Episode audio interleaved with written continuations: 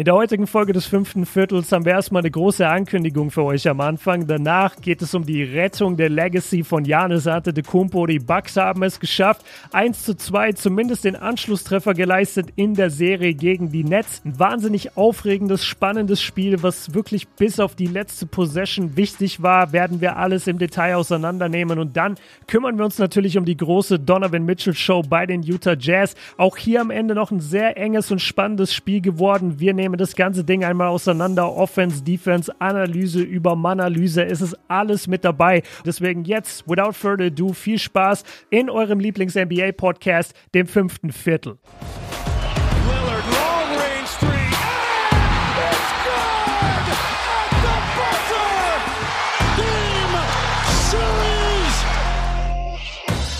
Was geht ab, liebe Basketballfreunde? Einen wunderschönen guten Morgen, Basketball Deutschland, Österreich, Schweiz und aus allen anderen Teilen der Welt. Wir sind wieder am Start mit dem fünften Viertel immer Dienstag und Freitag.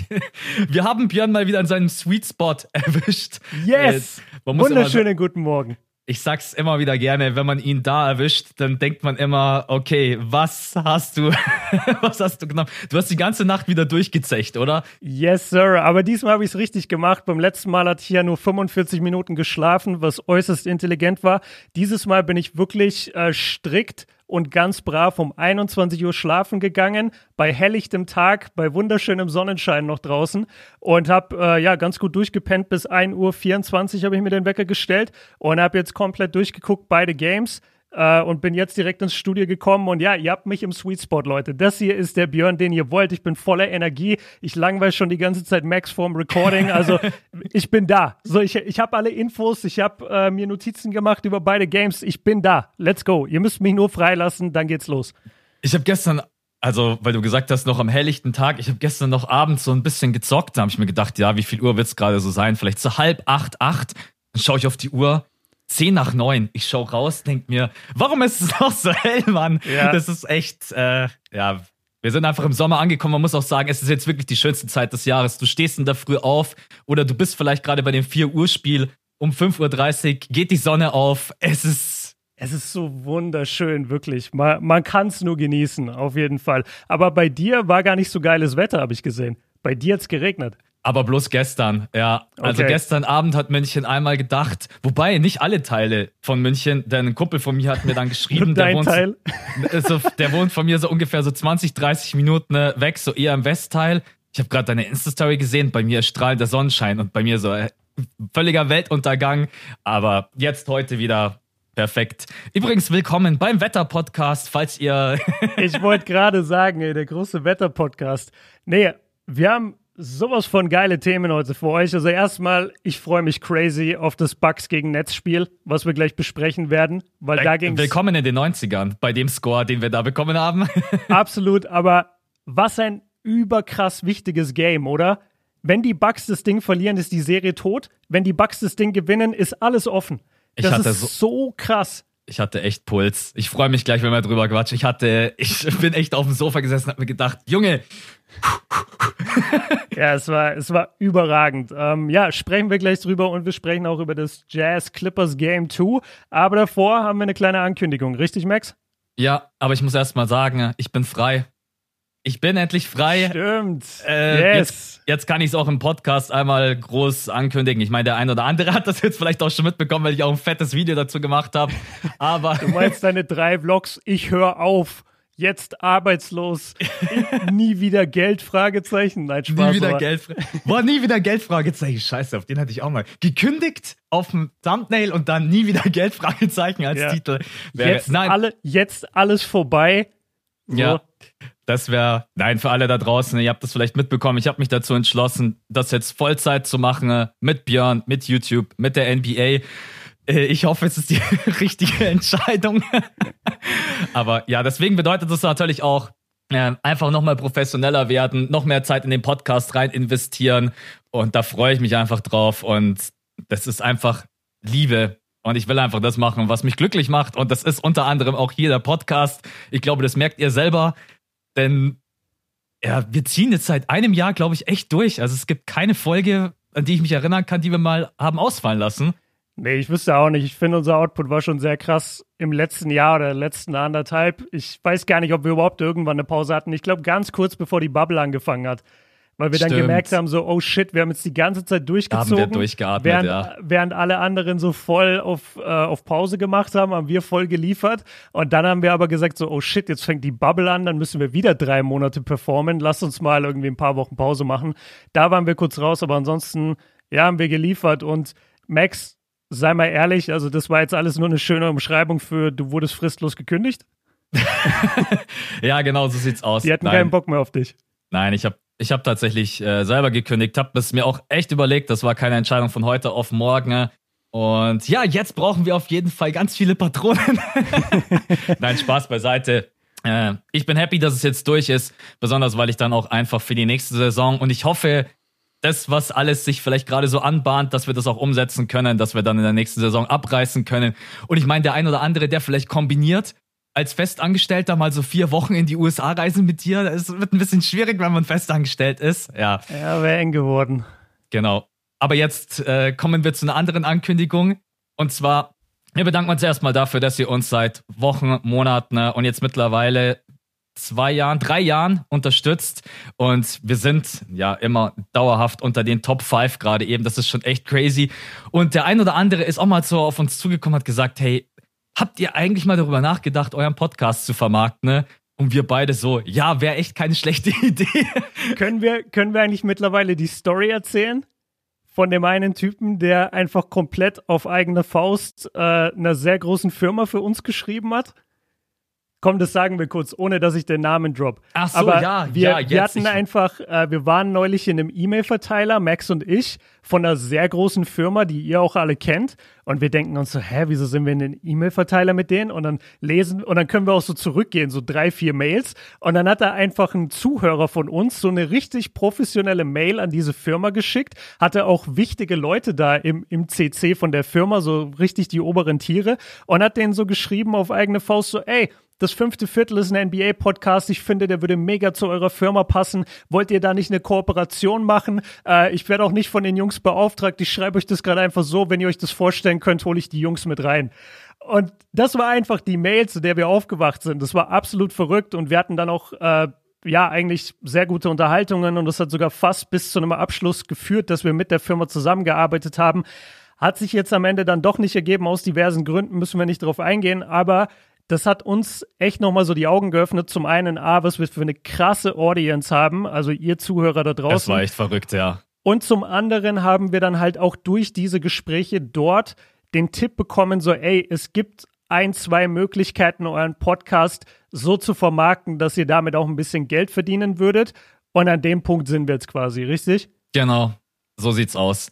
Also letztendlich der ein oder andere, es gibt ja sicherlich welche, die vielleicht, wobei, es gibt vielleicht auch welche, die nur unseren Podcast hören, aber wenn man sich so die anderen. Ich höre nur die. Ich höre nur das fünfte Viertel. Nee, ja. geh mir weg mit jedem anderen Podcast. Ich habe letzte Woche, nee, es war sogar diese Woche, so eine nette Nachricht bekommen. Hey Max, könnt ihr nicht jeden Tag einen Podcast machen? Das macht mich immer so glücklich, wenn eine neue Folge erscheint. Und das war Oha. wirklich bloß, das war. Und war es von deiner Mom? Nee, nee, es war, es war wirklich okay. von, war wirklich von einem User, mit dem ich davor noch nie geschrieben habe. Ich habe ihm dann geantwortet. Das freut uns sehr und ist natürlich mega geil zu lesen. Aber jeden Tag eine Folge. Ich glaube, dann würden sogar uns beiden mal die Themen ausgehen. Ich glaube, dann hätte auch keiner mehr Bock drauf. Ja. Also ein Podcast, finde ich, lebt auch immer davon, dass du mehr haben willst danach. Und ich finde schon bei den zwei Folgen jetzt, wir merken das ja auch ein bisschen, da ist schon eine andere Dynamik gerade mit den genau. Zuhörern, weil viele, viele sagen mir im privaten Freundeskreis, ey, ich komme nicht hinterher. Das ja. heißt, die, die Folgen, die wir gerade aufnehmen, sind eigentlich nur für die, für die Hardcore-NBA-Fans, weil die sich auch zwei Folgen die Woche reinziehen und die auch ein Spiel sehen und sich dann denken, boah, ich will unbedingt den Podcast hören. Aber für die meisten ist der Sweet Spot schon einmal die Woche und deswegen switchen wir darauf auch äh, wieder zurück in der Regular Season. Aber komm, jetzt lass mal einmal die Katze aus dem Sack, damit wir auch ja, weiterkommen und, und weg von dem einfach, Thema. Es wird einfach demnächst äh, auch mal Werbung geben, die vor dem Podcast laufen wird. Es muss nicht sein, es kann sein für euch als Information und es wird hier und da einfach auch mal Placements geben, Produktplatzierungen, die äh, relativ kurz und knackig sind, muss man auch sagen. Also es werden jetzt nicht irgendwelche fünf oder zehn Minuten Geschichten, ne? aber auch sowas kann einfach in den zukünftigen Podcasts mal stattfinden. Ne?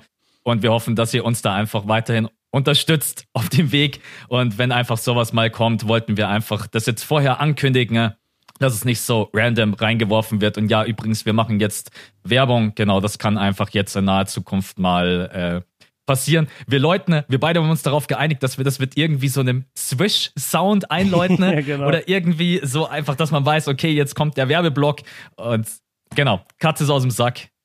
Swish. Genau, also an dieser Stelle wäre jetzt der Werbeblock gekommen, wenn Björn Swish sagt oder wir dann auch irgendwie sowas einblenden. Und jetzt würde ich sagen, wir gehen rüber zu zwei absolut grandiosen Spielen. Du willst mit Bugs Netz starten, oder gehe ich mal davon aus? Ich du hast mir gerade eben, du hast gerade noch vor dem Pod hast du mir noch erzählt, du willst noch irgendwas sagen zu Jazz Clippers.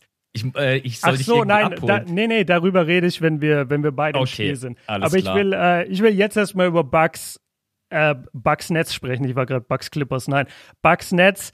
Ich habe es ja gerade schon so ein bisschen angeteasert. Da stand halt wirklich die Bugs-Saison on the line.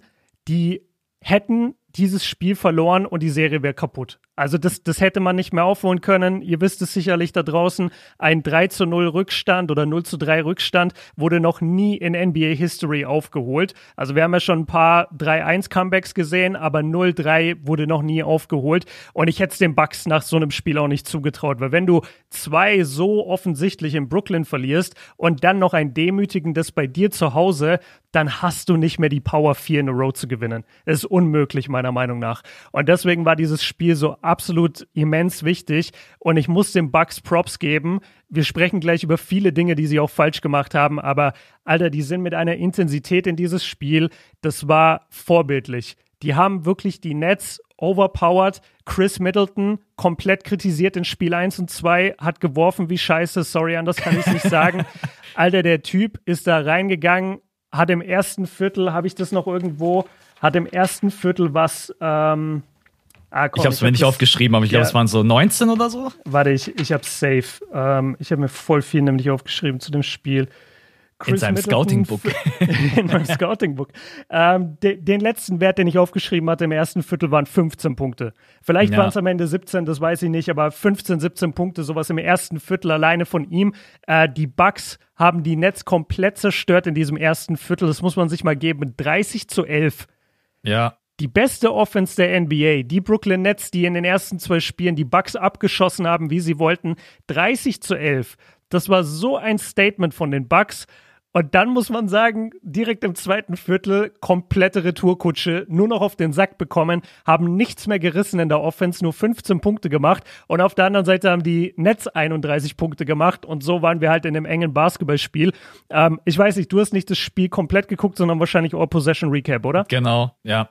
Okay, was ist dir dann ins Auge gesprungen? Weil ich habe halt alles gesehen, aber du hast quasi komprimiert alles gesehen. Was ist dir ins Auge gesprungen? Was ist hängen geblieben? Ich muss erst mal sagen, selbst nach diesem ersten Viertel habe ich gedacht, dass die Bugs das verlieren. Und da habe ich mir. Boah, Alter, ich beende gleich den Podcast. Nein, echt. Wie disrespectful muss, bist du denn? Nein, ich, nein, das hat gar nichts mit Disrespect zu tun, sondern ich habe es einfach nur gesehen, bewertet und habe mir gedacht, die Bugs verteidigen schon besser, aber jetzt auch nicht alle überragend. Und auf der anderen Seite macht man halt offensiv endlich einige Dinge richtig. Und zwar, dass man nicht jedes Mal in der Halfcourt-Offense steht, sondern einfach auch viele Buckets aus der Transition raus. Man hat halt viel schneller gespielt im ersten Viertel. Aber da habe ich mir so gedacht, okay, wenn das mal einbrechen sollte und dann treffen die Nets ihre Würfe, die sie ja durchaus hat, ne? Also es ist jetzt nicht so, dass die Bucks jede Possession Weltklasse verteidigt haben, sondern dass die Nets auch besonders in der, im ersten Viertel ihre Würfe nicht getroffen haben. Da habe ich mir gedacht, okay, ich bin, ich bin mal gespannt, ob da der Turnaround kam. Dass der dann direkt im zweiten Viertel kam, damit habe ich jetzt dann persönlich nicht gerechnet. Vor allen Dingen, dass die Bucks dann offensiv wieder gar nichts mehr hinbekommen haben. Ich habe gerade auch den Boxscore mir nochmal aufgerufen, das erste Mal. Und ich sehe Janis 33 Punkte, Middleton 35. Und ich hast du den Boxscore auch offen? PJ ähm, Tucker, ja, PJ ja. Tucker hat 0, Lopez 3, Holiday 9. Also im Endeffekt die Offense bestand aus Janis und Middleton und that's ja, it. Pass auf, ich weiß nicht, ob du den Stat am Ende mitbekommen hast. Janis und Middleton waren für 79 Prozent aller Punkte der Bucks verantwortlich. Ja. Und das ist der höchste Wert für ein Duo in NBA History. Also das war wirklich von Middleton und Ante de Kumpo der größte Carry-Job, den du noch machen kannst. Also das war sprichwörtlich, wir packen das Team auf unseren Rücken. Aber Jetzt wisst ihr, woher ich immer meine Insta-Posts habe. Schreib mir mal Björn, hey Björn, kannst du mal die äh, Insider-Stats äh, raushauen? Lass mich immer die ganzen Spiele gucken und dann schicke ich dir die Infos. ja, aber gut, dass du das ansprichst, dass sich die Offense von den Bucks so krass verändert hat, weil das war wieder das gleiche wie auch nach Spiel 1, wo sie ja eigentlich ganz gut mitgehalten haben gegen Brooklyn, vor allem dadurch, dass sie in der Zone viel dominiert haben. Die Bucks sind gar nicht mehr in die Zone. Ich weiß nicht, was da das Problem ist. Janis hat im ersten Viertel drei Dunks. Die waren mhm. alle scheppernd, die haben die Leute mitgerissen. Du hast richtig gemerkt, so die Bucks haben diese Brooklyn Defense ausgehebelt und plötzlich machen sie es einfach nicht mehr. Das ist mir total unvorstellbar. Und du kannst mir auch nicht sagen, das liegt an der Defense, weil ob da Blake Griffin steht oder fucking Claxton, das kann doch Janis egal sein. Also ja. der, der haut doch beide um, wenn er will. Claxton noch eigentlich viel mehr, als, äh, als er das bei, bei Blake kann. Ich war ja extrem negativ überrascht davon, wie schwer sich die Bucks in der Offense getan haben. Wir können ja mal kurz den Stat droppen, den fand ich eigentlich richtig geil gerade. 38 Prozent aus dem Feld, 19 Prozent von der Dreierlinie, 63 Prozent von der Freiwurflinie und trotzdem das Spiel gewonnen. Also wann gab es denn das zuletzt? Ich habe kein. Also man muss fairerweise sagen, ich war auch für die Bucks, weil ich will keine Serie, die durch ist. Bei 3-0 ist es durch. Aber man muss fair sein die haben das Spiel gewonnen, weil die Nets die absolute Off-Night hatten. Ansonsten äh, verlierst du, verlierst du dieses Spiel. Ich, ich, will die, ich will den Bucks jetzt nicht wegreden, dass sie vieles besser gemacht haben, aber du hast 86 Punkte gescored gegen die beste Offense der Liga, die plus 83 gescored hat. Das ist einfach so surreal. Wenn mich jemand gefragt hätte vor den Playoffs, glaubst du, es gibt mal ein Spiel, in dem die Nets unter 90 scoren? Hätte ich 100 Euro drauf gewettet und hätte gesagt, nein. Ich denke, die werden immer über 9 und tatsächlich 83. Es kam einfach alles zusammen. Sie haben einfach nichts getroffen. Die Bucks haben es ein bisschen besser verteidigt, muss man sagen. Auch wenn das Pick and Roll, also wenn ich halt sehe, dass Mike James und Bruce Brown im Pick and Roll äh, Punkte scoren, da, da falle ich halt echt. Alter, Bruce Brown hat die Bucks teilweise so auseinandergenommen. Der hatte vier Possessions hintereinander das gleiche Play. Ja. Weil der wurde von Lopez verteidigt und dann hat er immer einen Pick gestellt, hat sich abgerollt und hat dann einfach den, den Durchstecker bekommen von Kyrie oder von wem auch immer gerade den Ball geführt hat und hat dann so komische Floater in der Zone genommen. Das war viermal hintereinander das gleiche Play und im Laufe des Spiels auch immer das gleiche. Der hat 16 Punkte gemacht bei 8 von 17 und hat 11 Rebounds geholt. Du denkst, du denkst, der ist äh, DeAndre Ayton. Dabei ist es, dabei ist es fucking Bruce Brown der 1,95 äh, groß ist und auf Center degradiert wurde in dieser Offense. Das ist total surreal. Ist dir im zweiten Viertel, um vom Bruce Brown nochmal dem Gold wegzukommen, ist dir im zweiten Viertel irgendwie großartig was aufgefallen, dass du sagst, die Bucks haben ihr Spiel wieder umgestellt oder haben aufgehört, die Zone zu attackieren? Ich habe es nämlich genauso wie du nicht verstanden. Ich habe aber auch nicht gesehen, dass die Nets großartig irgendwas anders gemacht haben. Mhm. Ich habe wirklich, ich bin auch davor gesessen und habe mir gedacht, Bugs, ihr spielt gerade wie in den ersten beiden Spielen. Im ersten Viertel habt ihr genauso gespielt, wie wir es die ganze Zeit gesagt haben. Schnell die Zone attackieren. Drew Holiday, Middleton als Ballhändler. Janis, der auch mal Offball bei dem einen, doch bei dem einen Dank ist Janis Offball reingekattet. Mhm. Da hältst du den halt nicht auf. Janis ist ein Monster, wenn der dann auf dich zugedonnert kommt. Und dann im zweiten Viertel wieder genau zurück zum gleichen Schema wie im ersten und zweiten Spiel. Und dadurch hat man die Nets auch fairerweise, muss man sagen, halt überhaupt erst wieder ins Spiel reingeholt. Ja, also ich bin gerade meine Notizen durchgegangen vom zweiten Viertel und ich schätze, was man äh, nicht unterschlagen darf, wir haben ja die ganze Zeit Budenholzer dafür kritisiert, dass Janis und Middleton und insgesamt die Stars einfach zu wenig spielen in so wichtigen Playoff-Spielen. Jetzt in diesem Game, Janis hat 43 Minuten gespielt, saß im ersten Viertel, ich meine, eine Minute auf der Bank und hat dann auch sofort wieder am Start des zweiten Viertels gespielt. Mhm. Und ich habe irgendwann mir gedacht, ey, warte mal, vielleicht ist der einfach ein bisschen müde. Vielleicht ist es einfach anstrengend für ihn, weil man denkt immer, okay, Janis ist dieses absolute Monster und dieser Modellathlet und das ist er ja auch. Aber was man halt einfach nie mitbekommen kann über den Fernsehbildschirm, ist die, sind die Ermüdungserscheinungen. Und jeder, der schon mal Sport gemacht hat, der weiß, manchmal ist man auf dem Platz und man wird einfach müde und man kann dann bestimmte Moves nicht mehr. Und ich kann mir vorstellen, dass das bei Janis ein bisschen der Fall war. Ich meine, der Typ hat acht Dreier genommen. Und ich weiß nicht, ob du die gesehen hast. Da war einer hässlicher als der andere. Ja, also natürlich habe hab ich die gesehen. Alter, ich, der ist so oft nach vorne gelaufen und hat einen Pull-up-Dreier genommen, als wäre er Kevin Durant. Ich bin fast durchgedreht. also gerade gerade auch dann im vierten Viertel Middleton und Janis, da, da sind die Bucks nichts mehr gelaufen. Die sind einfach nur abwechselnd Isolation gelaufen. Da gab es kein Pick and Roll mehr, da gab es keine Off-Ball-Movements, da gab es nur noch Isolation, weil die einfach todesmüde waren. Und ja. dann läufst du nicht ein Pick and Roll oder baust eine Offense auf, sondern du sagst einfach, komm, ich habe den One-on-One gegen mich, ich gehe jetzt gegen den. Ähm, ich verstehe sowieso nicht, warum Janis, egal fast in welchem Spiel ich jetzt in letzter Zeit von den Bucks gesehen habe, die meisten Dreier nimmt. Das musst du mir mal, das musst du mir mal erklären. Und es ist ja auch manchmal so, dass Janis dann einfach selber entscheidet, ich nehme jetzt den Dreier, obwohl das einfach kein, für ihn kein guter Wurf ist, egal ob der frei ist oder nicht du kannst den Dreier mal einstreuen, um so ein bisschen für, ja, ich habe schon auch ein bisschen Gravity und Spacing, aber du kannst doch nicht von dem Team, wo du Middleton mit dabei hast, Lopez und Holiday, nimmst du die meisten Dreier. Ich, ich feiere das überhaupt nicht. Ja, es ist so ein bisschen der Anti-Ben Simmons. Es ist genau das, was die Fans sich wünschen von Ben Simmons, nur im Extremen in die andere Richtung. Und ich muss auch sagen, ich sitze als Fan davor und habe mir so beim vierten, fünften Dreier gedacht, okay, Dicker, reicht jetzt. Mhm. Also, weil, wie du schon sagst, du musst halt ab und zu diesen Wurf nehmen, um der Defense zu zeigen, hey, ich habe den theoretisch im Repertoire. Du kannst jetzt nicht bei jeder Possession drei Meter absinken, aber die Nets sagen sich, ey, du hast einen von sechs getroffen oder ich glaube, der hat 0 von 5 oder so am Anfang genau, geworfen. 0 von 5. Ich glaube, den sechsten hat er dann reingemacht, ja. Und dann dachte er sich, jetzt läuft Jetzt nehme ich direkt die nächsten jetzt zwei. Jetzt nehme ich gleich, gleich mal Heat-Check. Janis dribbelt nach vorne, Heat-Check bei 1 von 6, let's go. Uh, nee, also ich, ich kann es mir auch nicht so ganz erklären, was da sein Gedanke ist. Er, er hat ein bisschen überpaced. Kann man nicht mhm. anders sagen. Also mit dem Dreier hat er überpaced. Ganz kurz auf deine Frage geantwortet, was jetzt im zweiten Viertel anders war. Man, man kann es auch einfach, sorry, man kann es auch einfach ein bisschen auf die Netz-Offense schieben. Wir haben im ersten Viertel bei den, bei den Nets hatten wir eins von elf Field mhm. Goals mhm. und zwischenzeitlich, ich weiß nicht, ob das wirklich der Endstand sozusagen war, aber kurz vor Ende des zweiten Viertels hatten die Nets äh, neun von zwölf in dem Viertel dann alleine. Also ja. quasi neunmal so viele Buckets gemacht wie im ersten Viertel. Ähm, man muss sagen, Kyrie hat sehr gut gespielt. Man muss sagen, dieses Bruce Brown ähm, Play, das ich jetzt ein paar Mal erwähnt habe, das hat super funktioniert für Brooklyn. Und die Bucks, ja, es kam halt von niemand anderem was, außer von Ante de Kumpo und von Middleton. Ja, ich.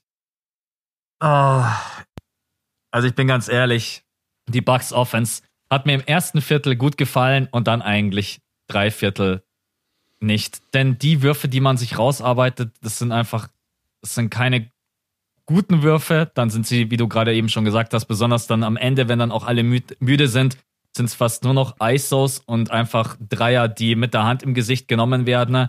Und vor allen Dingen in der Serie, in der ich jetzt dreimal hintereinander vom From Downtown so schlecht werfe, dann ich verstehe immer noch nicht, warum man Janis nicht mehr Offball einsetzt. Warum man mit Janis nicht auch mal Handoffs läuft. Warum? Das ja, hat alles ich, gut funktioniert. Genau. Das ist genau das Richtige, ja. Das hat gut funktioniert, wenn sie es gelaufen sind. Und ich, ich weiß nicht, ich würde vielleicht sogar auch mal irgendwie sowas Verrücktes probieren, Janis mal echt so ein bisschen weiter abseits aufzustellen auf der Weak Side und einfach mal reincutten zu lassen. Und von mir aus passiert auch gar nichts durch den Cut. Und er kommt dann einfach auf der anderen Seite raus und weißt du einfach. So, ja, so im Dunker-Spot wie, wie Porzingis bei Dallas. Ja, ja, so, genau so. Einfach, mir fehlt einfach die Variation. So, mhm. man hat eigentlich im Endeffekt irgendwie gefühlt drei Plays, die läuft man immer mal wieder. Dann gibt es mal Einzelaktionen von Janis und Middleton. Und das ist halt einfach auf Dauer sehr, sehr berechenbar. Und ich würde mir da einfach wünschen, ich meine, jetzt ist vielleicht auch gerade nicht der richtige Zeitpunkt für Experimente, das könnte man dagegen argumentieren dass man einfach mal ein bisschen was anders macht und anders ausprobiert, weil Janis ist, ja. Und die Nets machen es ja auch oft. Einfach mal unterm Korb durchcutten. Wenn er frei ist, dann spiele ich den Ball rein. Und wenn nicht, dann, was ist passiert? Gar nichts. Also ein cuttender mhm. Spieler ist ja, äh, ist ja jetzt nichts, wo du sagst, ja, mach ich. Also, den Cut, den hättest du dir jetzt aber mal sparen können, mein Freund. das hat noch nie ein Coach auf der Welt gesagt. So, nee, lauf den Cut nicht. Nee, nee, bleib da ruhig stehen, ist besser für die Offense. Und das ist aber eigentlich auch ein ganz guter Punkt mit den Cuts. So, die Bucks kommen halt, sind im ersten Viertel zu super vielen leichten Buckets gekommen. Und was, hast du gerade einen Vogel am Fenster gesehen oder was? Björn hat gerade so zum Fenster geschaut, wie als wenn so irgendwelche Fensterputzer plötzlich vor seinem Fenster sind und anfangen, die Scheibe sauber zu machen. Ah, zurück ähm, zum Podcast. Genau, zurück. Ähm, Im ersten Viertel hat man halt einfach viele leichte Körbe für sich selber kreiert. Also, indem man mhm. als Team schnell in der Transition war, man ist gut gelaufen. Natürlich, Middleton hatte dann auch im ersten Viertel einfach ein äh, Heißes Händchen. Heißes Händchen klingt so richtig. Nee, äh. Middleton war stark. Aber, aber lass uns mal in die Crunch-Time gehen. Und wir haben bisher, also wir haben zum Beispiel noch gar nicht über Lopez richtig geredet, der so eine Maschine war in der Defense. Der hat sechs Blocks gehabt. Ja. Also man hat vielleicht noch vor Augen aus der ersten Halbzeit, wie Bruce Brown da jedes Mal gegen ihn scored, aber Alter, der war da in der zweiten Halbzeit. Und, und da gingen auch diese Bruce Brown Plays nicht mehr. Da können wir jetzt nämlich drüber reden. Wir haben halt bisher kaum was zu den Nets gesagt, aber ihr Leute, ihr müsst es auch verstehen. Die Nets, wie Max gesagt hat, hatten halt eine katastrophale Nacht. Aber ich finde, das war alles ausgelöst von den Bugs. Also Fakt Nummer eins, die Bugs sind unfassbar hart und heiß in das Spiel gestartet. So, das verunsichert dich erstmal. Nummer zwei, die Bugs Defense war stark. Wirklich. Ich weiß, PJ Tucker wurde so ein bisschen belächelt im zweiten Spiel dafür, dass er denkt, er kann Kevin Durant verteidigen. Alter, der hat Kevin Durant verteidigt, so gut du ihn halt verteidigen kannst in diesem dritten Spiel. Und natürlich hat KD immer mal einen offenen Wurf, aber äh, ey, ich weiß nicht, ob du ihn besser verteidigen kannst mit der Größe, die PJ Tucker hat. Ich, ich, ich fand ihn sagen, mit der Größe. Ja, ja, aber wenn du Janis gegen ihn stellst, dann ist er einfach zu langsam se selbst unser Defensive Player of the Year, Janis, ist zu langsam, um Kevin Durant zu verteidigen, weil der komische Freak einfach sich bewegen kann wie ein Guard und das bei einer Größe von 2,10 Meter. Das ist halt unvorstellbar, wie, wie gut Kevin Durant ist und wie groß der ist. Ähm, und Drew Holiday hat einen guten Job gemacht gegen Kyrie Irving. Das muss man einfach sagen. Äh, Drew war eine absolute Katastrophe in der Offense, hat überhaupt keinen Rhythmus gefunden. Nicht mal bei den Assists oder so. Also der, der Typ hat gar nicht stattgefunden in der Offense, hatte dann kurz vor Ende zwar einen super wichtigen Layup, aber abgesehen davon hat der gar nicht stattgefunden. Aber in der Defense hat das stattgefunden. Und da muss man wirklich sagen, das waren so die Faktoren, weshalb es bei Brooklyn nicht lief. Deswegen will ich gar nicht so viel auf Brooklyn gehen ähm, und mich hauptsächlich auf die Bucks konzentrieren, weil, weil sie halt auch, ja, letztendlich bei ihnen war es ein Do-or-Die-Spiel. Ähm, lass mal die letzte Minute durchgehen. ich dachte hast. nach dem KD-Dreier, sie verlieren es. Bin ich ehrlich zu dir. Der Warte, war nach dem KD. Ah, ja, ja, okay, da, okay. Ich habe ja alles. Du ja. weißt, ich, ich habe alles von diesem Weil ich Spiel. dachte, ich dachte mir, was dir eigentlich nicht passieren sollte, dass du relativ ausgeglichen in die Crunch-Time gehst und auf der anderen Seite stehen Kevin Durant und Kyrie Irving und du bist gerade eben so ein bisschen planlos. Äh, also die Bucks am Ende, hast du ja auch gerade schon gesagt, hatten da nicht mehr so wirklich, sind keine Motion Offense mehr gelaufen, haben sich nicht mehr bewegt. Äh, es war einfach, muss man auch sagen, am Ende ein bisschen Einzelleistung. Drew Holiday sein Spin-Move war es, glaube ich, oder dieser Spin-Layup, den er dann am yeah. Ende gemacht hat. 16 äh, Sekunden vor Ende. Ey, hast du dir jede Possession aufgeschrieben am Ende? Das, das wollte ich gerade machen. Ich, die finalen Ey, drei dann, Minuten. Dann schieß mal los, weil ich, ich weiß es nur noch so. Ich weiß es nur noch so Pi mal Daumen, also nicht mehr ganz genau. Okay, also Leute, stellt euch vor, finale drei Minuten. Wir, wir haben ein Tie-Game, also ein ausgeglichenes Spiel. Ich meine, es war 76, 76 oder irgendwas ähnliches. So, es fängt an, Bruce Brown zieht zum Korb, Lopez blockt ihn. Auf der anderen Seite Middleton mit einem Pull-up für die Bucks, zwei vor für die Bucks. Auf der anderen Seite Kevin Durant Pull-up drin, äh, wieder Ausgleich. War das der Dreier oder oder nee, nee, nee, das war, das war noch ein normaler Ja, stimmt, ich erinnere mich. Vom Elbow war der, glaube ich, aber ja, mach genau, weiter. Genau, dann Middleton wieder auf die andere Seite, wieder Isolation, wieder Pull-Up, Midranger, wieder drin. Auf der anderen Seite Kevin Durant macht das gleiche, wieder drin. Alter, das war unfassbar. Dann Middleton, wieder auf der anderen Seite, Pull-Up, was passiert? Weil er ist halt Chris Middleton und nicht Kevin Durant, er brickt das Ding. Und auf der anderen Seite Kevin Durant läuft nach vorne und schießt einen Monster-Dreier. Und das ist der Punkt, den du gerade angesprochen hast du willst nicht mit Kevin Durant und Kyrie Irving in eine Crunch-Time, weil du kannst nicht so gut sein. Mhm. So Chris Middleton ist ein sehr guter Scorer, sehr guter NBA-Spieler, ist ein All-Star, aber er ist nicht Kevin Durant-Level. und der kann nicht Toe-to-Toe -toe gehen, vielleicht für zwei, drei Possessions, aber am Ende schießt dann doch Kevin Durant den entscheidenden. So, damit waren die Nets dann drei Punkte vorne. Äh, auf der anderen Seite macht Middleton Layup, der wird geblockt, wird aber als Goaltending gepfiffen. 83 zu 82 für die Nets. So, jetzt die letzte Minute, okay? Noch eine Minute zu spielen. Schau mal, da braucht ihr die Spiele gar nicht mehr gucken. Das ist einfach. ich nehme euch komplett mit, Leute. Ähm, Jetzt muss ich einmal kurz, genau. Joe Harris nimmt einen Midrange-Jumper für die Nets. Ball geht daneben. Immer noch ein Punkt Führung für die, äh, für die Bucks. Janis nimmt einen Layup vorne, wird ins Ausgeblockt. Dann Ah, da habe ich dann, da habe ich dann nur noch Kürzel aufgeschrieben. Da hat er dann aufgehört. ja, da, da, dachte ich dann, okay, ist vorbei. Ähm, Middleton nimmt einen Jumper, Airball. Auf der anderen Seite Brown mit einem Floater, Brick. Holiday mit 16 Sekunden auf der anderen Seite, nimmt gefühlt seinen ersten Wurf in der zweiten Halbzeit, macht diesen Spin-Move-Layup, zack, drin und äh, die Bucks führen 84 zu 83. Jetzt sind wir wieder auf Seiten der Nets. Es ist wieder Bruce Brown. Also man muss sagen, eine Menge Bruce Brown in dieser Crunch-Time. Das kann nicht gewollt sein von den Nets. Ja. Das ist sicherlich nicht gewollt. Bruce Brown nimmt einen Floater, das Ding geht daneben. Äh, die Bucks, äh, sorry, die Bucks holen den Rebound, die Nets müssen faulen. Äh, Middleton geht an die Freiwurflinie, verwandelt beide. Zwei Sekunden noch auf der Uhr, drei Punkte Vorsprung für die Bucks. Kevin Durant bekommt den Ball. Eigentlich eine ganz gute Possession, vielleicht ein Stück zu weit hinter der Dreierlinie. Er wird einen sehr guten Wurf los und der Ball geht hinten an die Ringkante. Und Gott sei Dank muss ich sagen, weil ich habe das Ding schon drin gesehen. Und eine Overtime, glaube ich, hätten die Bucks nicht mehr gewonnen. Die, die haben mhm. aus dem letzten Loch gepfiffen, die waren komplett fertig und du willst einfach nicht in dieses Shootout mit denen gehen.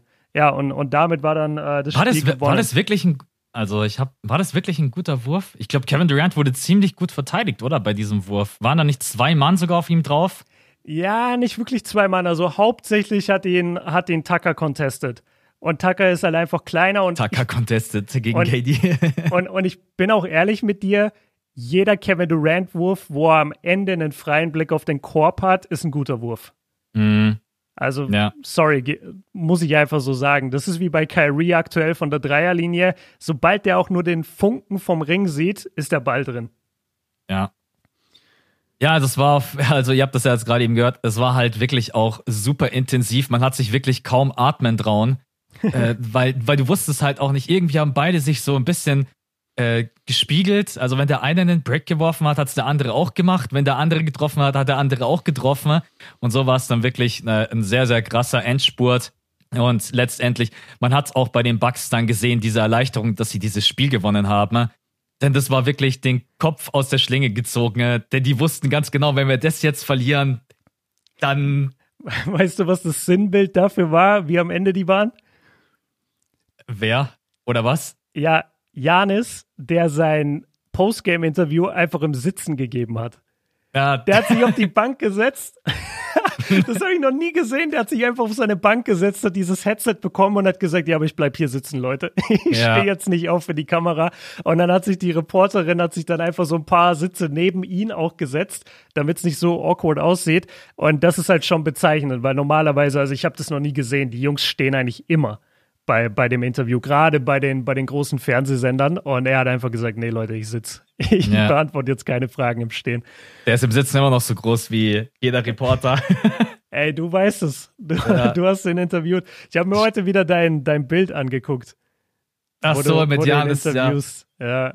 Es gab es einmal einen Jumpball zwischen Janis Ah ja, einmal gab es einen Jumpball zwischen Janis und Blake Griffin. Und Janis hat seinen Arm nur ausgestreckt und war plötzlich drei Meter größer als ja. Blake. Habe ich auch gesehen. Ey, ja. weiterhin aber auch Shoutout an Blake. Ich finde nur, er hat in Spiel 1 und 2 ein bisschen zu viel Credit dafür bekommen, dass die Bucks keinerlei Ahnung wirklich hatten, was sie machen sollen irgendwie. Weil wenn du wirklich einen aktiven Janis hast und wie wir auch gesagt haben, wenn er mal auch der, der Blocksteller ist, also wer kam auf diese verrückte Idee, Janis, dieses absolute Monster, immer der, der Ballführer sein zu lassen im Pick and Roll? Ja. Weil er ist kein überdurchschnittlicher Passer und er hat es dann ja nur schwer, wenn er den Ball von Anfang an dribbeln muss. Wenn er aber auf Middleton den Block stellt und sich dann abrollt, ja, wie willst du das verteidigen? Und das mhm. hat super geklappt im ersten Viertel. Und dann sieht auch Blake Griffin halt einfach alt aus. Und, und ja, so ist es halt leider Vielleicht doch noch mal ein ganz paar kleine Worte zu den Nets. Ich glaube, was heute Nacht den Bucks halt auch in die Karten gespielt hat, dass die ganzen äh, Rollenspieler ihre Würfe nicht getroffen haben. Und letztendlich Joe ist, Harris, Dankeschön. Danke, ist, Joe Harris. Es gibt, das finde ich übrigens echt immer faszinierend. So die besten Dreier-Shooter in der NBA, wenn die mal einen Wurf aus der Mitteldistanz kriegen, einen Pull-Up-Jumper, du siehst richtig, dass die das nicht können.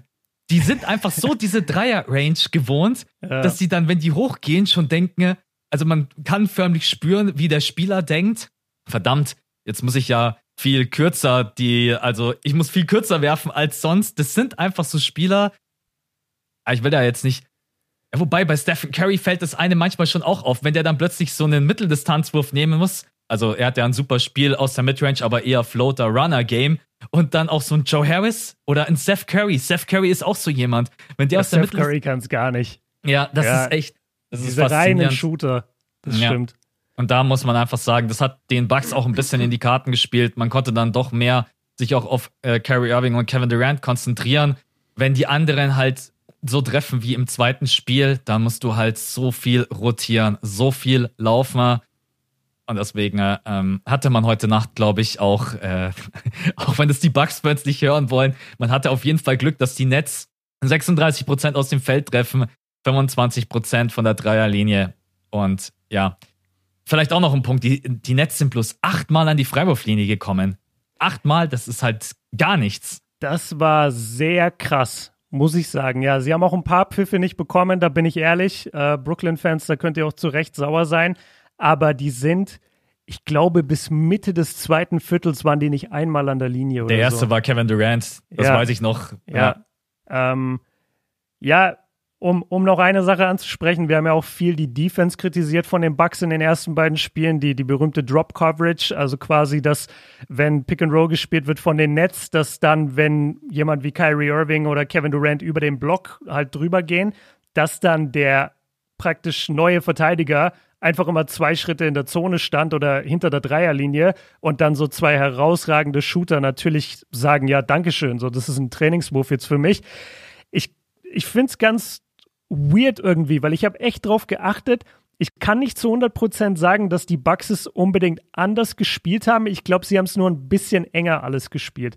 Also zum einen haben die äh, Leute, die einen Block gestellt bekommen haben, viel mehr über den Block gefightet.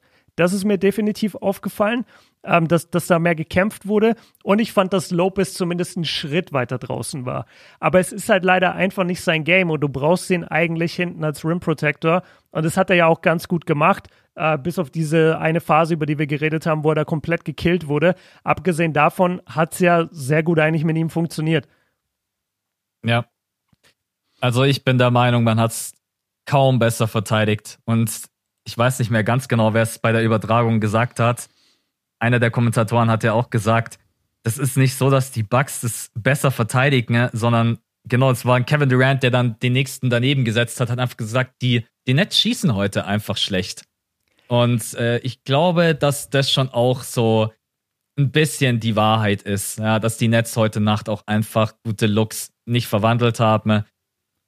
Ich glaube, es ist ein Mix aus beidem. Genau, ich denke 50-50. Ähm, Im Endeffekt kann es den Bugs scheißegal sein. aber du musst halt im Endeffekt das Spiel jetzt mitnehmen, eigentlich direkt wieder abhaken, weil die Nets im nächsten Spiel halt höchstwahrscheinlich keine 83 Punkte machen werden, sondern wahrscheinlich wieder 183. über 100. Ja, ich denke mal wieder. Was? Ah, genau. Das habe ich mir während des Spiels auch noch gedacht, wie gut den Netz heute nach dem James Harden getan hätte. Ein James Harden ja. hätte da einfach, glaube ich, bei so einem Spiel den Unterschied machen können, weil er einfach, ja, Playmaking reinbringt und nochmal ganz andere Scoring Options, egal ob das der Floater ist, äh, der Runner, Durchstecken, äh, selber dann auch mal, ja, dann hast du halt vielleicht auch noch so einen dritten Star. Wenn es bei zwei nicht läuft, dann hast du halt noch einen James Harden. du hast dann noch den dritten Oldtimer rein. Ja, genau. Ja, und vor allem kommst du halt an die Linie. Das genau. wäre das wär ein ganz entscheidender Fakt gewesen. Und ich finde, das gibt der Netz-Offense immer so eine gewisse Routine. Und das weiß ja auch jeder. Also du brauchst, ähm, du brauchst Freiwürfe. Wenn es bei dir in der Offense nicht läuft, du musst an die Linie kommen, um deinen Wurf zu finden. Und das haben halt, also Kyrie stand zweimal, hat also, also zwei Freiwürfe genommen und Kevin Durant sechs. Und, und das restliche Team gar nicht. Das musst du dir mal vorstellen. Mhm. Die, die Bucks haben das auch echt wirklich sehr gut verteidigt und wie gesagt, ich, ich schließe es nicht aus. Ein bisschen Schiri-Leistung war auch dabei. Äh, lass mal ganz kurz das Ding hier zumachen mit einer Vorhersage für Spiel 4. Ich bin ganz ehrlich mit dir, ich bin ja wirklich heavy bei den Bucks, ne? Aber das Spiel hat mir gar nicht so viel Hoffnung gemacht, weil ich bin bei dir. So scheiße wird Brooklyn nicht nochmal spielen. Ich kenne das von denen. Ich kenne das, wenn Kevin Durant und Kyrie Irving keinen guten Abend hatten. Die kommen am nächsten Tag zurück und zerstören dich. Combined Einfach aus 80. Prinzip. Ja. ja, combined 80, genau. Und nicht die 83, die sie jetzt als Team haben. Das ist wie bei äh, Kyrie, der in Spiel 3 gegen Boston ausgebuht wurde, nur 16 Punkte gemacht hat und ins nächste Spiel geht und 39 droppt. Mhm. Da kannst du nichts machen. Und ich mache mir richtig Sorgen darum irgendwie. Ja, ich bin bei dir. Lass gerne unsere Tipps abgeben. Also ich denke, dass die Nets das äh, vierte Spiel am Sonntagabend gewinnen werden. Dann steht es 3-1. Ähm, das und Spiel, dann kommen aber drei Siege von den Bucks. Ja, weil genau 3-1, das gab es ja schon in der Historie. Das wurde ja schon ein paar Mal aufgeholt. Das genau, ja und dann, dann gewinnen sie zweimal in Brooklyn und Game 6 in, in Milwaukee. Das sehe ich auf jeden Fall, ja. Genau, das war ja. Nein, also ich denke auch, dass äh, heute Nacht sehr, sehr viel zusammenkam. Ich gönn's den Bucks. Ich gönn's auch uns Fans, weil die Serie dann jetzt doch nochmal ein bisschen spannend ist. Vielleicht kann man dieses vierte Spiel auch gewinnen. Man hat allerdings jetzt nicht, also der Gameplan sah jetzt nicht so aus, dass ich gesagt habe, wow, jetzt haben sie es verstanden, ne, jetzt sieht alles super gut aus. Und deswegen ist mein Tipp, jetzt hätte ich beinahe gesagt, schreibt mal in die Kommentare eure Tipps. Das funktioniert hier leider nicht. Äh, ja. Aber genau, also ich, also du tippst auf die Netz und ich tippe auf die Netz, oder? Du musst dich entmuten. Sehr gut. Äh, ja, schwer, schweren Herzens gehe ich mit den Nets, aber ich habe eigentlich gar keinen Bock. Ich kann mir einfach nur nicht vorstellen, dass die Nets nochmal so schlecht spielen. Das ja. ist mein Problem. Ähm, die Bucks waren sehr gut, aber die Bucks haben auch keine zweite gute Halbzeit gespielt. Also vielleicht schaffen es auch die Bucks. Ich meine, die haben auch nur 80 Punkte gescored oder 86. Die sind normalerweise auch eine Mannschaft, die 115 machen. Und, und Drew Holiday hatte, wie gesagt, kein gutes Spiel. Abgesehen von den beiden Stars ging überhaupt nichts bei den Bucks. Bryn Forbes hatte überhaupt keinen Effekt aufs Spiel. Also es gibt schon ein paar Jungs, wenn die jetzt noch aktiv wären, dann können auch die Bucks deutlich besser scoren. Ich laber mich jetzt gerade da rein, weil ich unbedingt will, dass die Bucks gewinnen. Ja, ähm, ja meine Prognose geht in Richtung Netz, aber ich, ich hoffe und bete für die Bucks. Ja, es wäre schon auch mal geil, wenn die Bugs vielleicht mal mehr wie 20% from Downtown treffen oder in den ersten beiden Spielen. Naja. Also für uns Fans wäre es, glaube ich, am, also für uns neutrale Fans wäre es am schönsten, wenn natürlich am Sonntag die Bugs dieses äh, vierte Spiel gewinnen. Aber wir tippen beide auf ein 3-1. Okay. Dann kommen wir zu einem anderen Spiel, bei dem ja definitiv mehr Punkte gefallen sind. Und zwar Clippers gegen Jazz. Ähm, ich habe 4-2 getippt. Das weiß ich noch. Bei dir, du hast, glaube ich, sogar. Für, hast du auf die Clippers äh, getippt? Ich, ich glaube, ich habe 4-3 für die Clippers. Ja. Also Clippers sind 7, habe ich. Und dann wurde ja. ich aber daran erinnert bei Shots Fired, dass das bedeutet, dass sie Game 7 in Utah gewinnen müssen. Und jetzt mittlerweile mag ich deswegen meinen Pick nicht mehr so sehr. Ja, weil, weil die Utah, Defense Crowd, einfach. Ey, hör mir auf. Aber pass auf, jetzt, jetzt kann ich das droppen, warum ich vorhin gesagt habe, du musst mich abholen ich, ich sag dir meinen mein Tag. Ich habe das Brooklyn-Spiel geguckt, ähm, war da natürlich voll engaged, habe mir jede Possession aufgeschrieben, bla bla. Dann gehe ich in das Utah-Spiel und bin immer noch auch da voll am Start, schreibe mir erstes Viertel auf, zweites Viertel auf und dann führen halt äh, die Jazz relativ deutlich, relativ schnell. Ja, die lagen, glaube ich, mal mit, warte, mit 20 vorne Team-Stats. Ich schaue es kurz nach. Ich meine auch, dass sie mit 20 vorne lagen oder zumindest 21, ja. Ja, Genau, und, und das, die, dieser Moment kam relativ schnell dann. Und dann muss ich gestehen, dann hat dass der ich Bubaya gemacht. nein, nein, nein. Ich, ich habe dann so in Richtung, äh, in Richtung äh, Instagram tendiert, weil ich seit Jahren gesagt bekomme, ey, dein Instagram ist nicht professionell genug quasi. Und ich bekomme immer, also so in meinem internen Kreis wird mir immer gesagt, so, ey, lösch doch mal diese ganzen alten Posts, so die einfach nur so Nichts-Posts sind. Und dann habe ich mich da hingesetzt und habe wirklich Ewigkeiten ähm, Posts archiviert. Also die, die privaten, die mir wichtig sind. So, ich, ja. ich habe ich hab ja so ein paar private Sachen auch drin gehabt, die aber auch nicht mehr unbedingt da drauf erscheinen sollten. Und äh, dann habe ich die archiviert und diese ganzen Bullshit-Posts gelöscht, habe bestimmt 150 Dinger gelöscht. Und irgendwann gucke ich so hoch aufs Spiel und sehe, es ist ausgeglichen. Und ich denke mir, hä, wann ist denn das passiert? Und deswegen, du musst mich jetzt in diese Phase abholen, wo die Clippers zurückkamen. Ich habe dann nur noch mitbekommen, irgendwie Reggie Jackson, Reggie Jackson irgendwie mit zwei krassen Dreiern hintereinander oder sowas. Mhm. Ja, irgendwas war da, aber ich, ich komme nicht hinterher. Ich wusste nur noch, Donovan hat doch alles zerstört in der ersten Halbzeit und die Jazz führen mit 20. Und, und was ist dann passiert? Woher kam dieser Clippers-Run?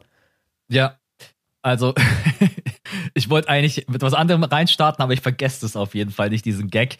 Und zwar, was passiert ist, die Clippers haben aufgehört, die ganze Zeit auf den primären Ballhändler, egal ob das jetzt Donovan Mitchell war oder Joe Ingles, das Double Team zu schicken. Denn das mhm. hast du mhm. vielleicht noch gesehen.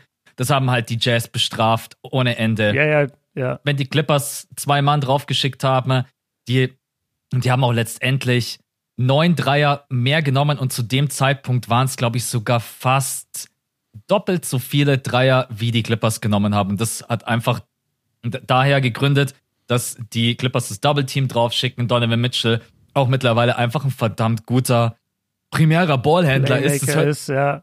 es hört sich so verrückt an, aber da muss man auch einfach mal wirklich großes Lob aussprechen. Mike Conley, der gerade eben ausfällt, und du kannst einen Donovan Mitchell einfach reinstecken und sagen, hey, du bist heute Abend mein primärer Ballhändler und ich brauche aber auch das Scoring von dir. Mhm. Manchmal erinnert mich Donovan Mitchell ein bisschen an Dame. So von seinen Zügen, mhm. wie er den Dreier nimmt, wie tief die Dreier auch mittlerweile manchmal werden. Da waren ja auch ein paar tiefe Dreier dabei. Und trotz allem auch diesen Skill zu haben, wenn ich getrappt werde oder wenn das Double Leute nicht ausflippen. Ja, ich weiß, Dame ist absolute Legende und Liebling und Dame ist nochmal auf einem ganz anderen Niveau. Max, es geht, Max kann eure Kommentare schon hören. Es geht nur darum, einfach so ein bisschen zu zeigen, was äh, Donovan Mitchell in den letzten Jahren auch für eine Entwicklung hingenommen hat. Denn ich erinnere mich gut daran, dass Björn und ich mal einen Podcast aufgenommen haben. Und da haben wir bei Donovan Mitchell kritisiert, dass er zu einfältig ist. Einf nee, einfältig, nein. Äh, nein, Donovan ist voll der coole Typ. Eindimensional. Eindimensional, oh mein Gott, sorry Leute. Ein, ich habe gerade nicht das richtige Wort gefunden. Genau, eindimensional. Ja, wir wir schämen die Spieler immer für ihre Intelligenz.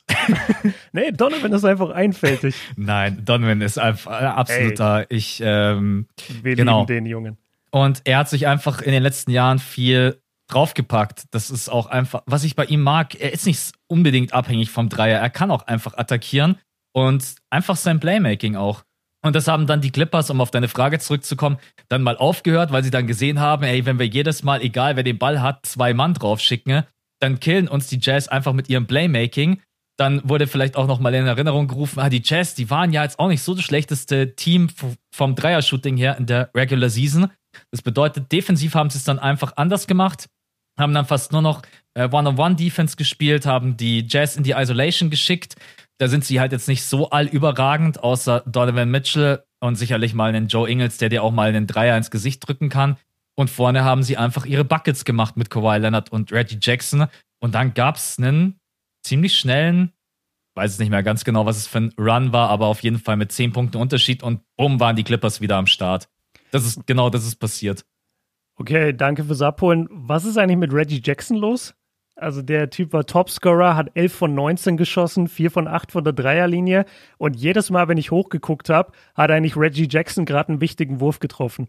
Ja. Das ist echt krass, was der für eine Entwicklung hinlegt. Also Zweiter man hätte, Frühling. Ohne ja, man, man hätte Beverly echt früher benchen können. Und ich bin ganz ehrlich, ne?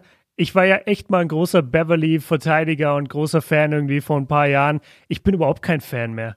Der hat 21 Minuten gespielt in dem Game und der kam vor allem rein, um Donovan auf den Sack zu gehen. Also ich finde zum einen, dass er das nicht besonders gut macht. Donovan ist einfach schneller und, und nimmt ihn da auseinander. Und ich bin mittlerweile auch echt an dem Punkt, wo ich sage, diese, ich, ich habe gerade das deutsche Wort nicht, diese Recklessness, also diese Sorglosigkeit quasi um die anderen Spieler, das geht mir mittlerweile nur noch auf den Sack. Also er hat ja damals schon Russell Westbrook mehrfach verletzt, weil er immer wieder in den seine Beine gesprungen ist bei irgendeinem Loose Ball.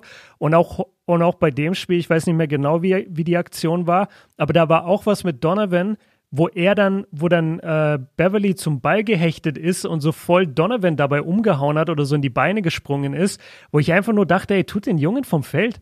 Also mhm. das, das macht einfach keinen Bock zuzugucken. Und offensiv ist er kein Faktor. Gut, er hat natürlich auch keinen Rhythmus, darf man jetzt nicht zu krass haten. Aber ich äh, muss sagen, ich, ich finde es überhaupt nicht nice. Äh, Also was heißt nice von den Clippers, aber ich finde es keinen guten Look für die Clippers und ich finde nicht, dass Beverly 21 Minuten spielen muss, weil er nimmt Mitchell nicht aus der Serie. Also das kann ich ja. dir gleich sagen. Er ist nicht gut genug, nicht mehr schnell genug, um einen Mitchell aus der Serie zu nehmen. Also ich, ich bin bei dir. Es gab ja mal Zeiten, da war Beverly ein richtig guter 3D-Player. Mittlerweile ist er ein Maybe D-Player. Maybe D. Geil. Maybe D. Ich, äh, Maybe ich weiß nicht, D-Player wäre ein witziger Folgentitel. Ich, ich sehe Beverly seine Defense nicht mehr so stark. Was ist, äh, ich habe es nicht genau mitbekommen. Terrence Mann hat nur eine Minute gespielt. Und Rondo hat gar nicht gespielt. Und Rondo ich, hat ich gar nicht gespielt. Ich weiß nicht, was da mit den Rotations war. Also ich habe mich dauernd gewundert, wo bleibt eigentlich Rondo?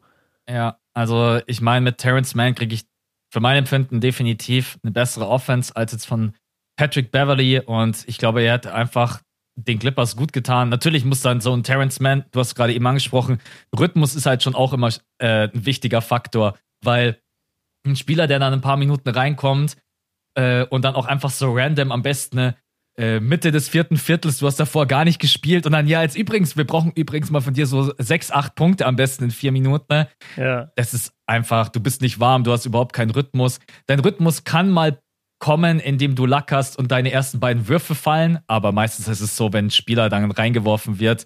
Äh, deswegen, ich würde mir wünschen, dass man Terrence Mann einfach auch mal mehr Minuten gibt. Und Patrick Beverly hatte 21 Minuten und in den 21 Minuten hat er offensiv halt so gut wie überhaupt nichts auf die Kette gekriegt.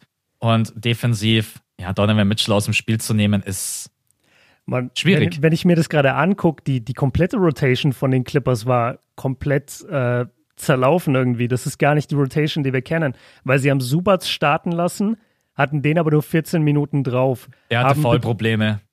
Okay. Der hatte Vollprobleme, hatten, genau. Hatten äh, Betum für 27 Minuten, hatten wieder Cousins probiert, und man muss sagen, Cousins wurde von Rudy Gobert vom Feld gespielt. Das war bitter für Cousins, weil ich weiß, dass Cousins in seiner Prime Gobert gefressen hätte. Und mhm. ich glaube, dass Cousins das auch weiß. Aber der hatte dann vor allem in der Offense so ein paar Momente, wo er versucht hat, gegen Gobert aufzuposten und er konnte es einfach nicht und ist dann hochgegangen und wurde ganz easy von Gobert runtergepflückt. Also das ist natürlich schade, dass Cousins hier nicht im, im Vollbesitz seiner Kräfte ist, aber der wurde meiner Meinung nach von Gobert echt vom Feld gespielt. Und jetzt mal ehrlich, ich meine, dir wird es auch aufgefallen sein, das ganze Spiel über mussten die Clippers viel härter für ihre Punkte arbeiten, als es die äh, Jazz machen mussten. Und zwar, weil die Jazz diesen krassen und jetzt auch Defensive Player of the Year wieder gewordenen Rudy Gobert in der Zone haben. Ich kann gar nicht zählen, wie oft auch Kawhi und PG, selbst die besten Scorer dieser Mannschaft und die ja auch eine ordentliche Größe haben, ich kann gar nicht zählen, wie oft die in die Zone gehen und dann doch wieder den Kickout-Pass spielen müssen, weil da Gobert steht und sie versuchen einfach dann nicht den Abschluss gegen ihn. Und das ist einfach der krasseste Luxus, den du bei den Jazz haben kannst, zusätzlich zu dem ganzen Playmaking. Und den Punkt will ich auch noch kurz einwerfen. Man sieht, finde ich, in solchen Spielen, wo eine gute Defense steht, wie schwer sich die Clippers tun mit ordentlichem Ball-Movement. Ja. Also hier muss ich wieder Paul George in Schutz nehmen. Der ist so derjenige, der am besten das Playmaking immer bei denen übernimmt. Und er hatte wieder nicht den besten Abend und die Jazz-Fans haben wieder overrated, overrated an der Freiwurflinie geschossen. Und irgendwo ist ja auch was dran, dass er in den Playoffs einfach nicht so stark performt, gebe ich euch alles. Aber man darf nicht unterschlagen, dass er fast der Einzige auf dem Feld ist, der wirklich Offense kreiert für andere. Alle anderen versuchen ihren eigenen Abschluss. Ich glaube, ich glaub, Marcus Morris hat viermal versucht, gegen Rudy Gobert in der Zone aufzuposten und alleine zu punkten. Und hat dann auch irgendwann eingesehen, so, oh shit, ich bin einen Meter kleiner als der Typ. Also, die, die Clippers haben nach wie vor, und das wussten wir auch schon davor, nur in der Dallas-Serie war es nicht so offensichtlich, die haben einfach dieses große Playmaking-Problem. Und wenn du dann Terrence Mann nicht spielen lässt und dafür Beverly spielen lässt, der ja der, der Anti-Aufbauspieler ist. Und du bringst auch Rondo das ganze Spiel nicht rein. Ja, woher soll dein Playmaking kommen? Ja. Also erstmal Gratulation an Rudy Gobert für den. Ich wurde da auch sehr, sehr oft gefragt, ja auch wegen Ben Simmons. Deinen Namen habe ich auch das ein oder andere Mal gelesen, weil Drew Holiday hat, glaube ich. Meinen Namen, weil, weil ich auch nominiert bin? Nein, nein, ich habe deinen, also in den Kommentaren, weil manche geschrieben haben, oh, das wird Björn gar nicht gefallen, dass Drew Holiday hat, glaube ich, gar keine Stimme bekommen. Oder also gar, also keinen First Vote und ich glaube ja, insgesamt. Ich das nicht so krass. Ja. Ich, ich war für Simmons oder für Drew. Eigentlich ja. war ich am meisten für Simmons. Ich finde, Simmons ist schon ein Wahnsinnsspieler. Aber, aber Rudy Gobert, Gobert schon, ja, ja, Das, das ist wie damals mit Dwight Howard und damals mit Ben Wallace. Du, du kannst nichts falsch machen, wenn du denen den Award gibst. Weil du weißt einfach, wie sie die, ähm, den gegnerischen Angriff verändern. Das ist mhm. ja das, was ich gerade sagen wollte, aber ich habe dich unterbrochen, du, du wolltest gerade ausführen. Äh, ich glaube, Quinn Snyder hatte defensiv den Gameplan. Rudy Gobert als Defensive Player of the Year. Muss man, glaube ich, nicht großartig was dazu sagen, der die Zone dicht macht und auch einfach viele Drives abstoppt. Äh, da kommt es dann gar nicht. Das steht auf keinem Statistikbogen, äh, außer dass die Leute halt einfach wieder abdrehen und denken sich, bevor ich von Gobert einen auf den Sack kriege, ähm, gehe ich lieber wieder raus. Der, der zweite Punkt, Bogdanovic gegen Kawhi Leonard. Bogdanovic hat ein Wahnsinnsspiel gemacht gegen äh, The Claw. Äh, du musst Kawhi überhaupt ja. erstmal so verteidigen. Äh, bei Bogdanovic spricht man immer sehr viel über seine geile Offense. Heute Nacht hat er mal gezeigt, äh, was für ein absolut geiler Defender er sein kann, egal ob in der 1 gegen 1 Defense äh, oder der hat, es gab auch eine Transition am Ende im vierten Viertel. Da ist Bogdanovic zurückgesprintet und ich habe mir einfach nur gedacht, genau das als Coach will ich sehen dass du einfach, er hat zwar vorne, glaube ich, sogar selber verlegt, aber dann im Full-Sprint, also nach hinten und ich glaube, Bogdanovic gegen Kawhi Leonard war ein ganz wichtiger Faktor. Und der letzte Faktor, man hat den Dreier extrem gut zugemacht. Man hat den Clippers plus 30 Dreier zugelassen Einige davon waren dann auch erzwungen, weil sie sie nehmen mussten, weil die Shotglock runtergelaufen ist. Und damit hat man die Clippers einigermaßen gut im Zaum gehalten, die ja trotz allem 111 Punkte machen. Also mhm. das Spiel hätte auch durchaus in die andere Richtung gehen können. Man hatte, glaube ich, einfach heute auch ein bisschen das Quäntchen Glück, dass die Würfe von Clarkson, Joe Ingles, Donovan Mitchell immer in den richtigen Momenten gefallen sind. Das so Momentum-Plays, ne? Ja, genau. Ja. Das, das gehört einfach in so einem Spiel auch dazu, dass dann, wenn du sie brauchst, der Dreier fällt. Und das ist heute Nacht bei den Jazz äh, passiert. Und deswegen hat man dieses Spiel, glaube ich, auch gewonnen. Ja, das Einzige, was mich, also ich fand auch dieses Spiel, genauso wie das Bucks Nets Game, extrem geil. Das Einzige, was mich am Ende dann ein bisschen abgefuckt hat, diese, also diese letzte Possession oder vorletzte Possession, wo Paul George und Donovan irgendwie abseits des Balls sind, Donovan äh, verheddert sich dann irgendwie, fällt dann hin, hält sich den Fuß und ja, humpelt dann das restliche Spiel. Geht dann nochmal ja. an die Freiwurflinie, man hat gesehen, er hatte Schmerzen. Und also, wenn Mitchell ausfällt, dann wird die Serie von heute auf morgen eine komplett andere. Das ist. Äh ja, aber ich, ich, ich glaub's nicht. Also, ich fand, so gravierend sah es nicht aus. Aber er hält sich halt schon. Es, ja. geht nicht nur um die, es geht nicht nur um die Szene, es gab auch einen, ähm, Crossover gegen PG. Ja, da ist es ihm ja, auch, ich auch da, ist, da ist es ihm auch reingefahren und man hat auch gesehen, er wird die ganze Zeit immer draußen behandelt. Ähm, ja, Donovan Mitchell ist halt auch jemand, Junge, wenn der an, wenn der einfach zum Drive ansetzt und dann zurückzieht, da muss man sich auch immer mal überlegen, wie der seine Bänder überstrapaziert. Der stampft den rechten Fuß in den Boden, zieht den Ball zurück. Ist ja nicht so, also kann ich auch als Tennisspieler sagen und Leute, die vielleicht selber Tennis spielen, man kennt das vielleicht, wenn man so krass abstoppt, das ist, mhm. wenn man nicht zu 100% fit ist, und ich bin mir nicht so ganz sicher, ob seine Verletzung zu 100% ausgeheilt ist. Ich hoffe einfach, er, er übersteht diese Serie und ihm geht's gut und ja.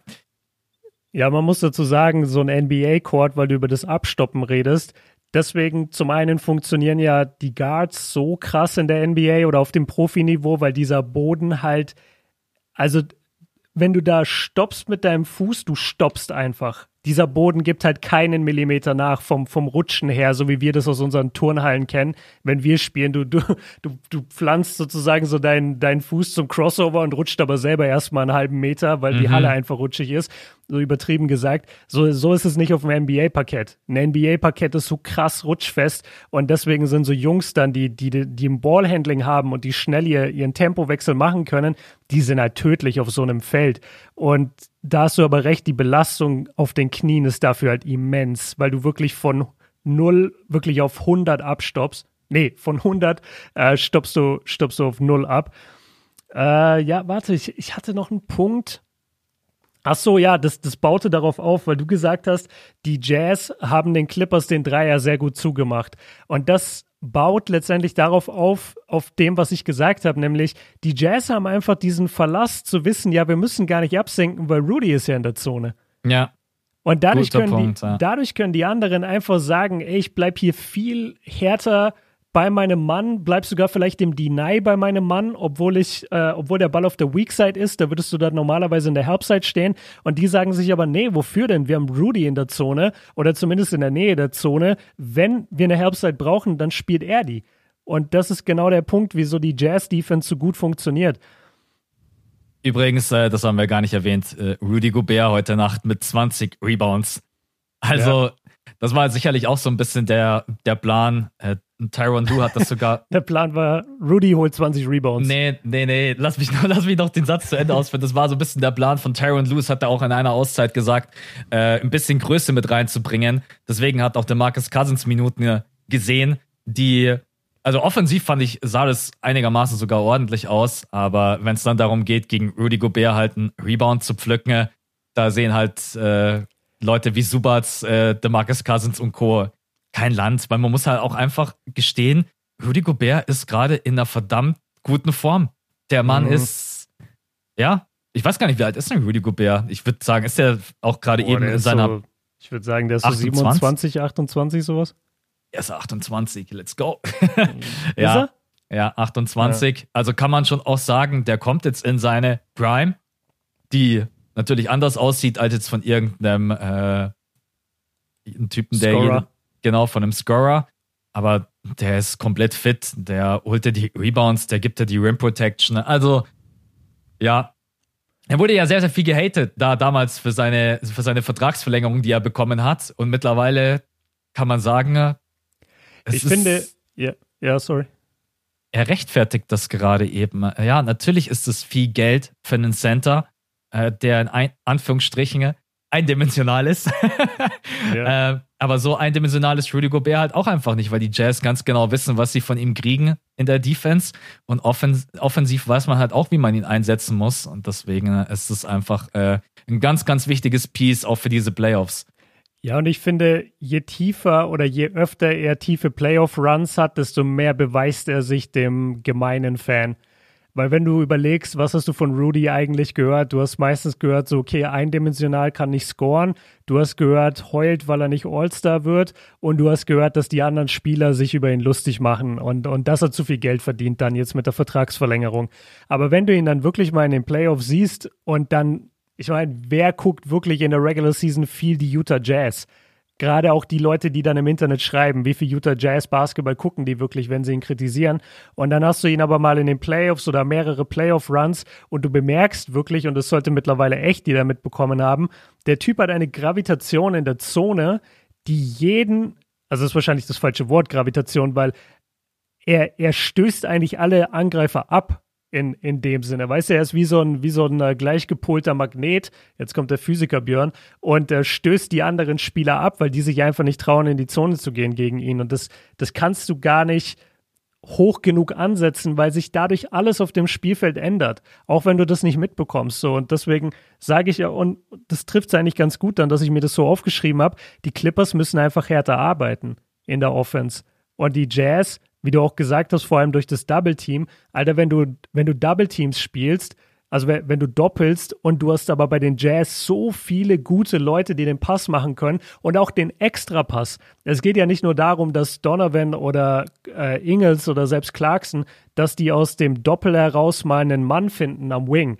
Das kann ja jeder gefühlt. Aber dann hast du da immer noch einen Spieler, der ebenfalls kreieren kann.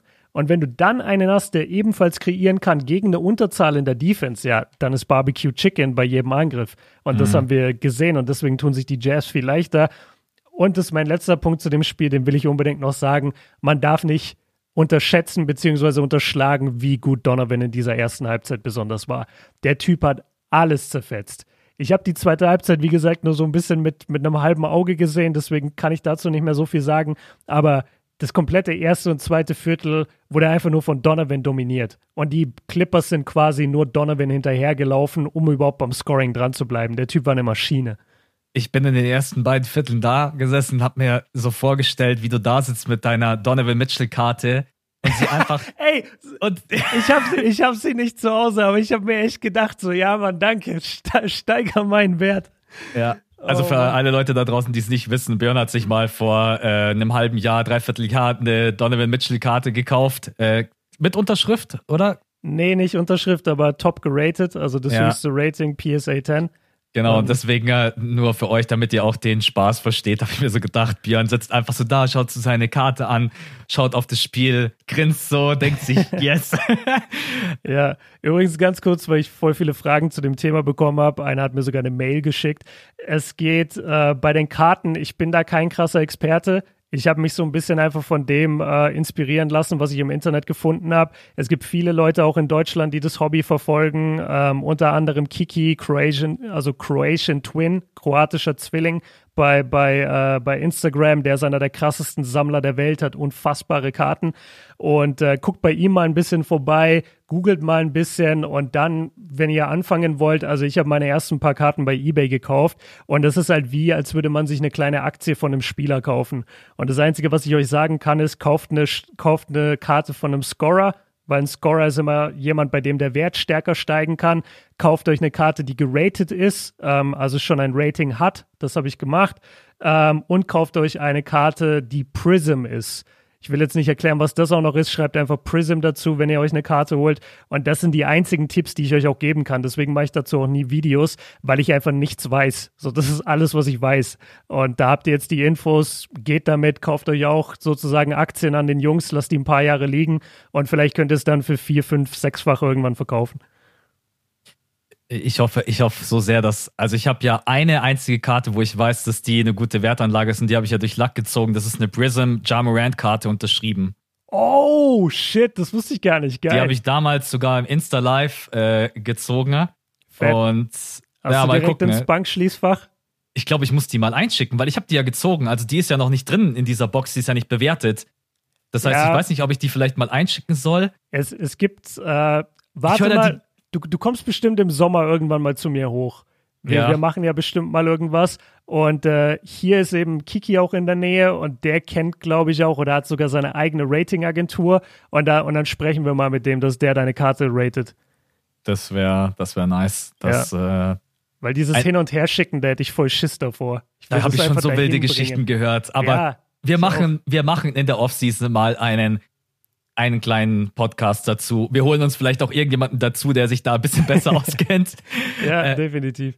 Zum Abschluss, und das muss ich noch ganz kurz loswerden, was halt auch schon ein geiler Faktor ist, wenn du halt einen Jordan Clarkson von der Bank hast, der dir 24 Punkte einstreut, bei 9 von 15 und 6 von 9. Clarkson ist so krass. Das ist halt, ja, das ist einfach Luxus, muss man ganz klar sagen. Aber vor allem bei 27 Minuten, ne, 24 Punkte, also das ist ja. der, der hat alle Benchpoints gemacht. Das ist so geil. Alle hat anderen, er, die ja. von der Bank kamen, haben null Punkte. Und er hat einfach, warte mal, er hat alleine mehr als die ganze Clippers-Bank, oder? Die Clippers-Bank hat 12, 19 ja, Punkte. Er hat ja. 19 Punkte für die Clippers-Bank, 24 für Clarkson. Ich, ich liebe Clarkson. Der, da kannst du wirklich einfach sagen, der Typ ist ein Bucket. Der ist einfach nur ein Bucket. Der Aber mehr auch Feld. nicht. Muss nee, man fairerweise. Natürlich mehr, muss man fairer. Aber das ist auch, du, Ey, ganz ehrlich, wenn ich so zurückdenke, Clarkson noch bei den Lakers und Clarkson heute. Übrigens Alter. muss man auch mal sagen, Clarkson, als der beim Tätowierer saß und der Tätowierer hat gefragt, welches Tattoo willst du, hat er einfach Ja gesagt, oder? ja, da gibt es dieses geile Meme, äh, Jordan Clarkson vor den Cavs und dann mhm. so Jordan Clarkson einen Tag mit J.R. Smith und dann ist er so voll tatted. Ja, ja, vor allem, was ich mir immer denke, also Clarkson ist jetzt einer und das haben ja auch mehrere, die so auch voll viele Gesichter haben mhm. auf, auf ihrem Körper. Wahrscheinlich so die Familie oder äh, ich weiß nicht, ich finde das so random einfach bei Lonzo Ball, der hat so den ganzen Arm voll mit Obama, so voll groß porträtiert, Martin Luther King, Malcolm X, einfach so der ganze Arm. Und dann denke ich mir immer, willst du echt jeden Tag so andere Leute auf deinem Körper sehen? Also, was ist denn das für ein Film? Ich verstehe das überhaupt nicht. Oder so dieses, immer so dieses Babybild auf der Schulter oder so. Willst ja. du wirklich für immer das Babybild von deinem Kind auf der Schulter?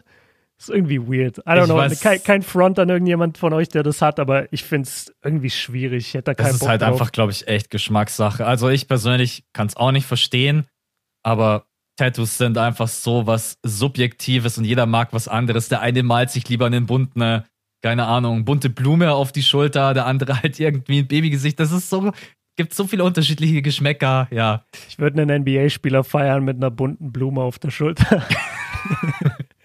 Finde ja. ich richtig nice. Dann sind wir für heute durch, oder?